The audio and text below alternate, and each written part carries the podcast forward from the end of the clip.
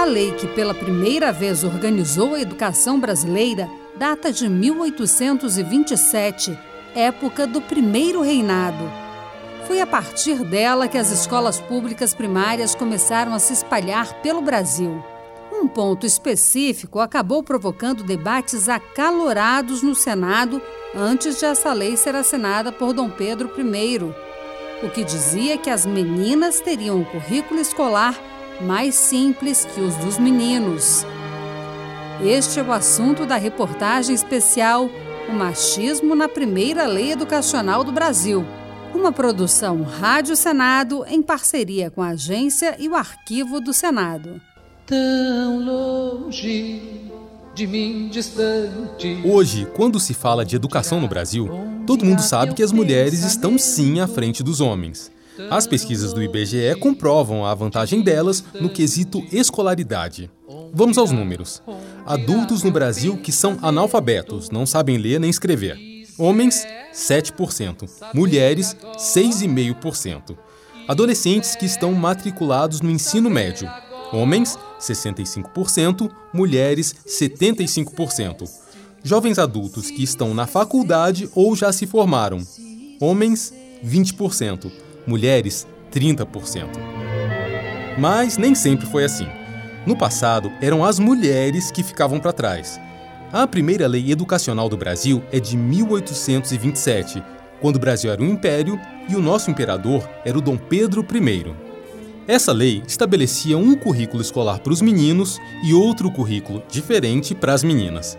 O delas era bem mais enxuto, muito mais fácil, quase simplório. Ou seja, elas não tinham a oportunidade de aprender muita coisa. E por que essa diferença nos currículos?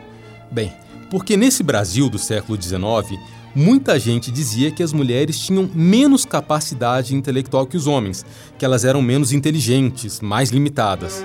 E falavam isso abertamente, sem vergonha, com todas as letras para quem quisesse ouvir. A questão é se as meninas precisam de igual grau de ensino que os meninos. Tal não creio. Para elas, acho suficiente a nossa antiga regra ler, escrever, contar e nada mais.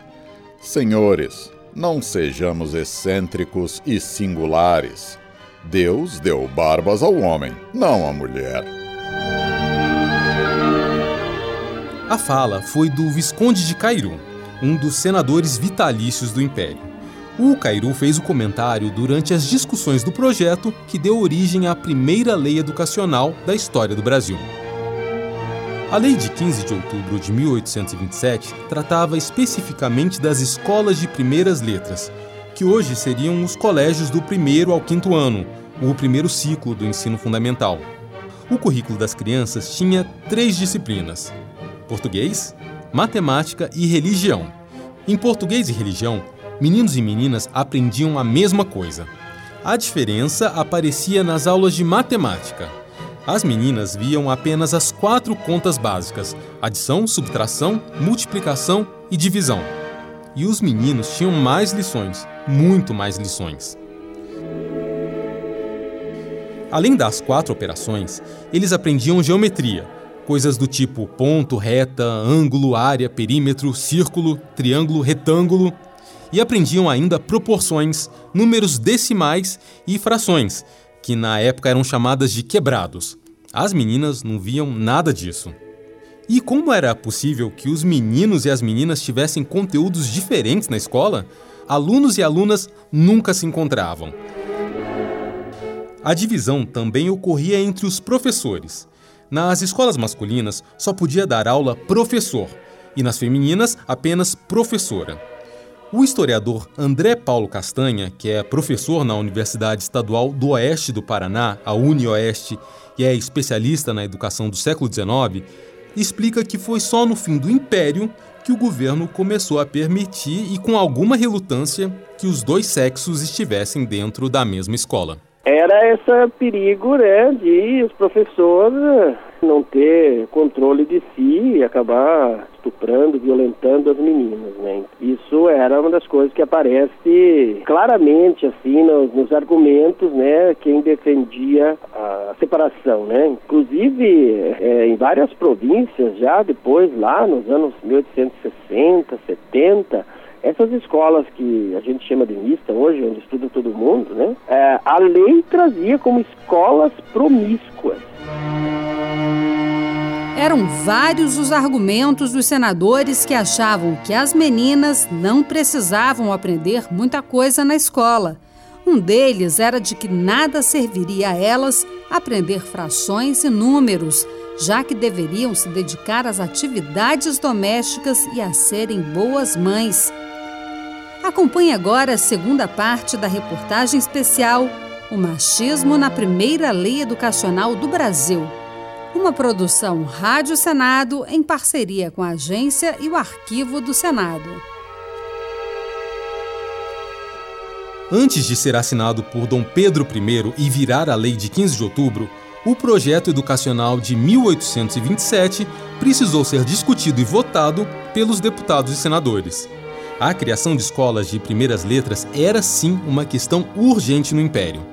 O próprio Dom Pedro, no discurso que ele fez na cerimônia de inauguração da Câmara e do Senado em 1826, pediu aos deputados e senadores que dessem prioridade à educação da mocidade de ambos os sexos. Com essas palavras. O Brasil tinha se tornado independente de Portugal fazia apenas cinco anos e ainda não contava com uma rede pública de educação. O que existiam eram alguns poucos colégios isolados, uns públicos, outros particulares. Cada um funcionava do seu jeito e ensinava o que bem entendia.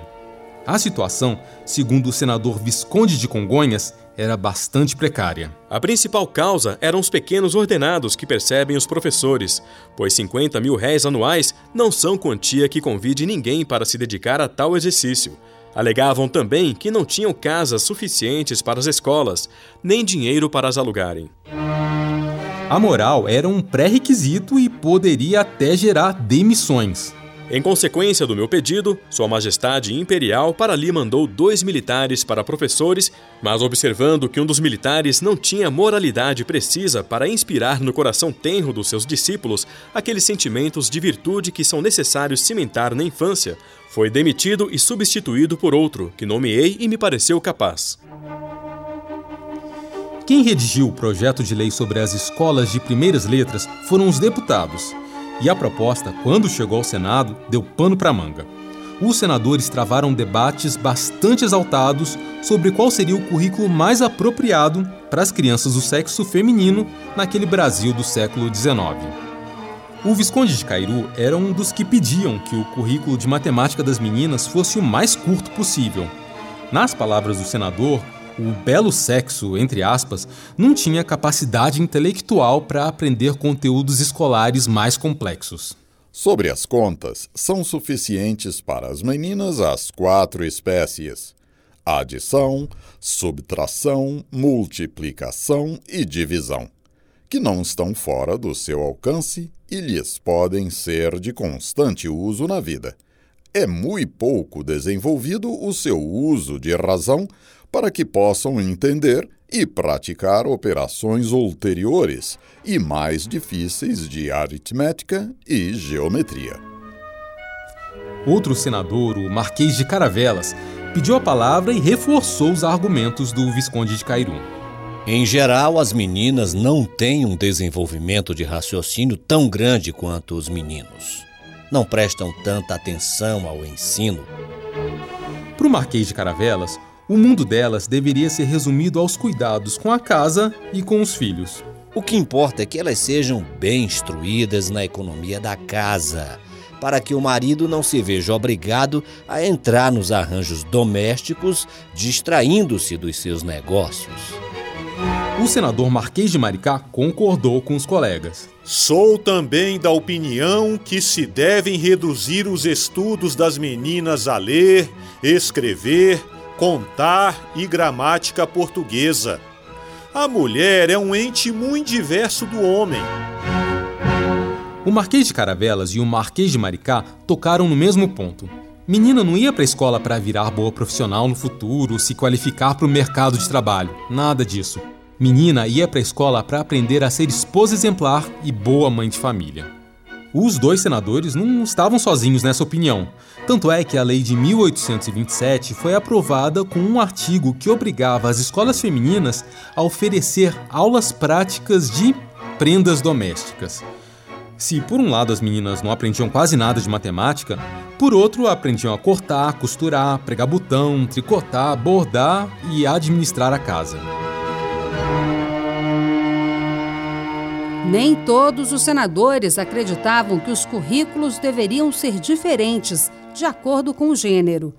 Para o Marquês de Santo Amaro, por exemplo, não deveria ocorrer qualquer tipo de privilégio. Este é o tema da terceira parte de O Machismo na Primeira Lei Educacional do Brasil, uma produção Rádio Senado em parceria com a Agência Senado e o Arquivo do Senado.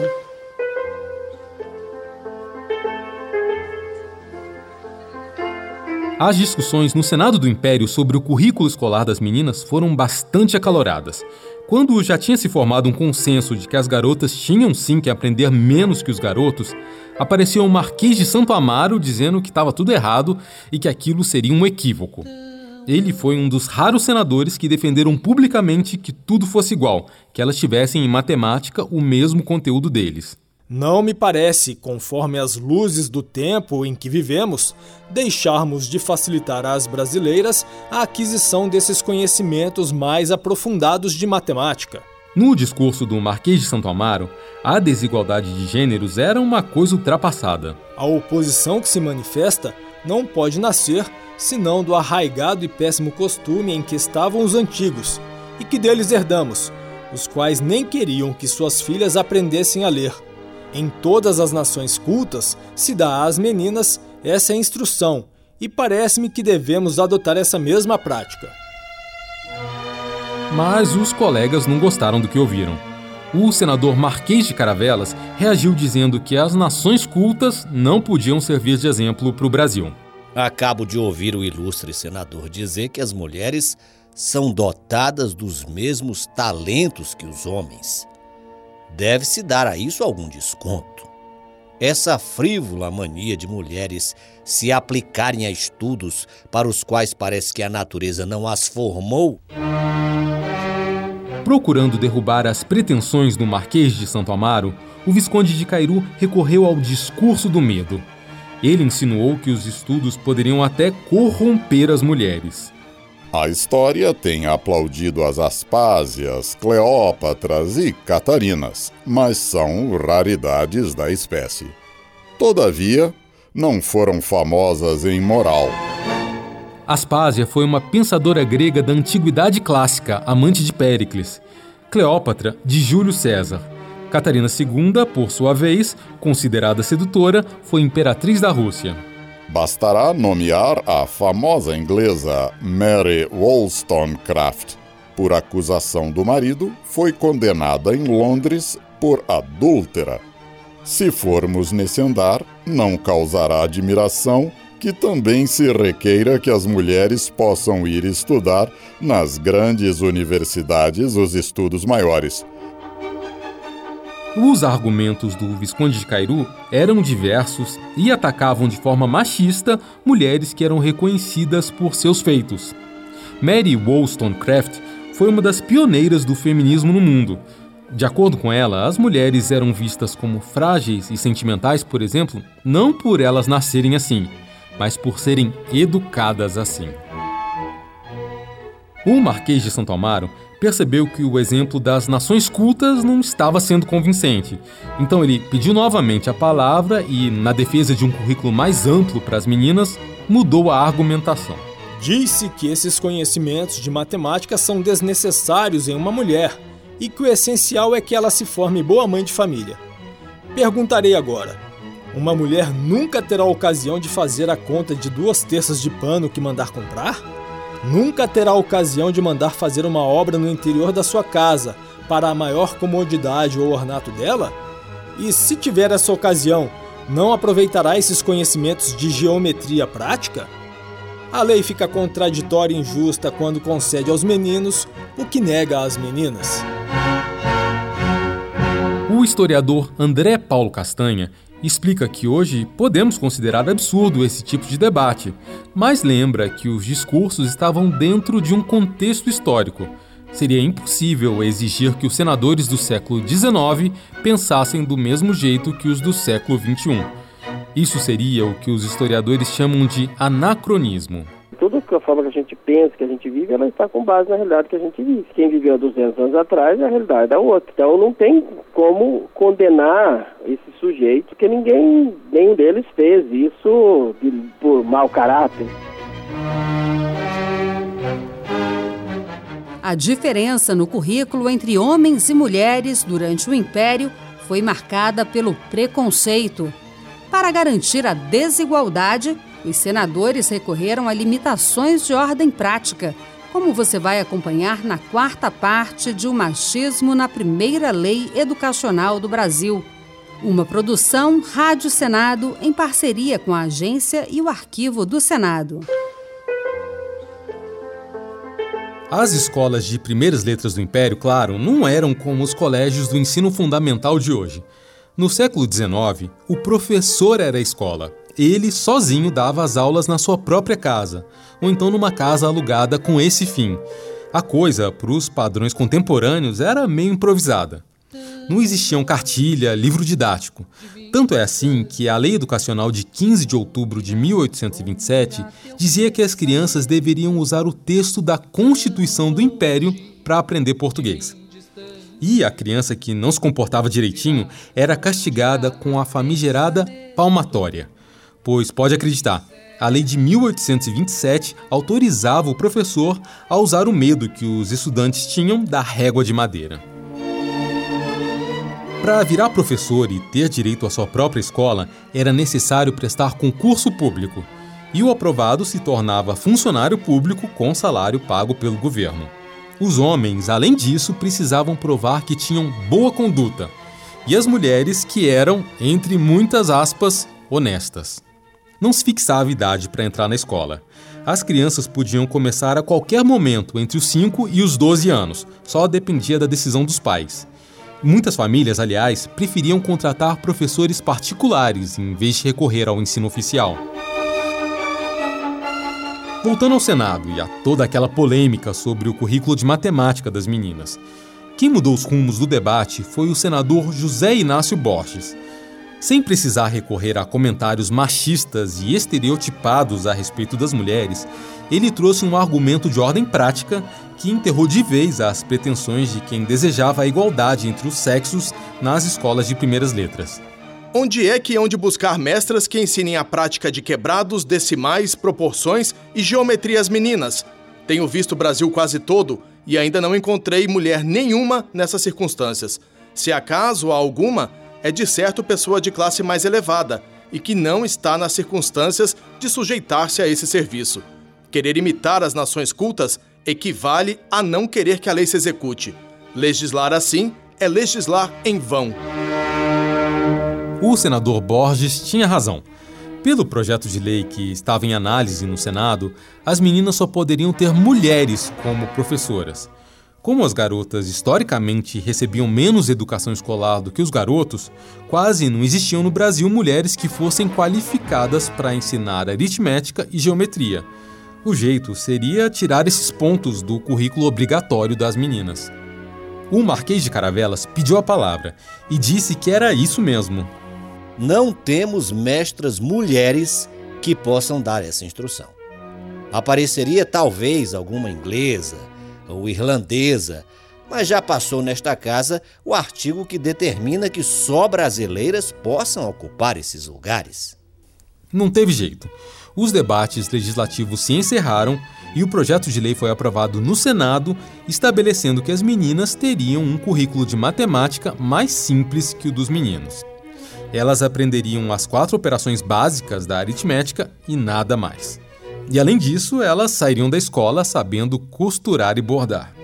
André Paulo Castanha avalia que, preconceito e machismo à parte, essa foi a melhor lei que se podia conseguir na época. eles conheciam a realidade. Então, não haviam professoras preparadas, aparecer lá. Se nós criar uma regra dessa, nós não vamos ter professora. E é preferível ter professora que ensine, mesmo que o, o menos elementar possível, o mais elementar possível, do que deixar as meninas sem aulas. Então, são questões né, que a realidade histórica que ajuda a gente a entender.